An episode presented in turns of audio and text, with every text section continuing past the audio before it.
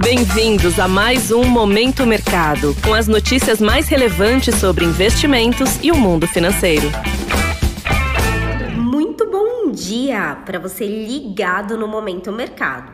Eu sou a Paloma Galvão e bora para mais um episódio desse podcast que te informa e te atualiza sobre o mercado financeiro. Hoje vou falar sobre o fechamento do dia 12 de outubro no cenário internacional e no nacional, devido ao feriado de Nossa Senhora Aparecida, irei falar sobre o fechamento do dia 11 de outubro, terça-feira.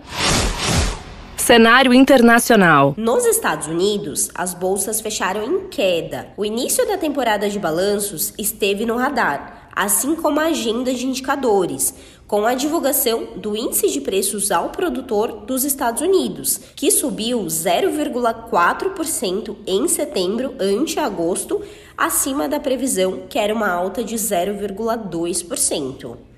A ata da mais recente reunião de política monetária do Fed, o Banco Central Americano, voltou a enfatizar a importância de conter a inflação e sinalizou mais altas de juros previstas para conter o quadro. Desta forma, as posições compradas que apostam na alta dos índices encerraram no terreno negativo. Em relação aos títulos públicos americanos, as taxas caíram, desfavorecendo as posições tomadas, ou seja, que apostam na alta das taxas. No câmbio, o índice DXR, que mede o desempenho do dólar frente a uma cesta de moedas fortes, encerrou perto da estabilidade, com a moeda americana se valorizando diante de sinais de fraqueza na economia global. Vindo para as commodities, o petróleo fechou o dia em queda, com os investidores monitorando o relatório mensal da Organização de Países Exportadores do Petróleo, a OPEP, que cortou a projeção para a demanda global em 2022. Neste contexto, os contratos futuros fecharam no vermelho.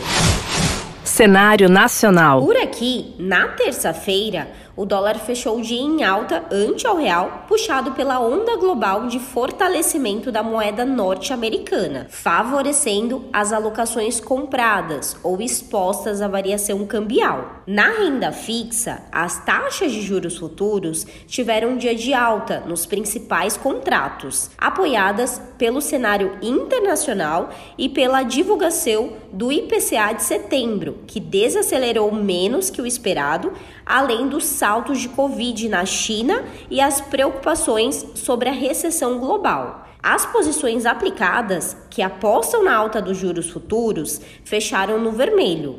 Na bolsa, o índice Bovespa encerrou com queda de 0,96% aos 114 mil pontos, refletindo a cautela pré-feriado. Com isso, as posições compradas que apostam na alta do índice foram desfavorecidas. Pontos de atenção. Na agenda do dia, será conhecido o Índice de Preços ao Consumidor, o CPI de setembro, dos Estados Unidos. Em Washington, o ministro da Economia, Paulo Guedes, e o presidente do Banco Central, Roberto Campos Neto, prosseguem com compromisso no âmbito do Encontro Mundial do Fundo Monetário Internacional. Sobre os mercados, agora pela manhã, as bolsas asiáticas fecharam majoritariamente em baixa, refletindo a aversão ao risco observada nos índices acionários ontem. Na Europa, os índices estão no azul e os futuros de Nova York também apresentam alta, em sua maioria. Desta forma, termina o Momento Mercado de hoje. Agradeço a sua audiência, um excelente dia, bons negócios e até a próxima. Valeu! Você ouviu Momento Mercado com o Bradesco. Sua atualização diária sobre cenário e investimentos.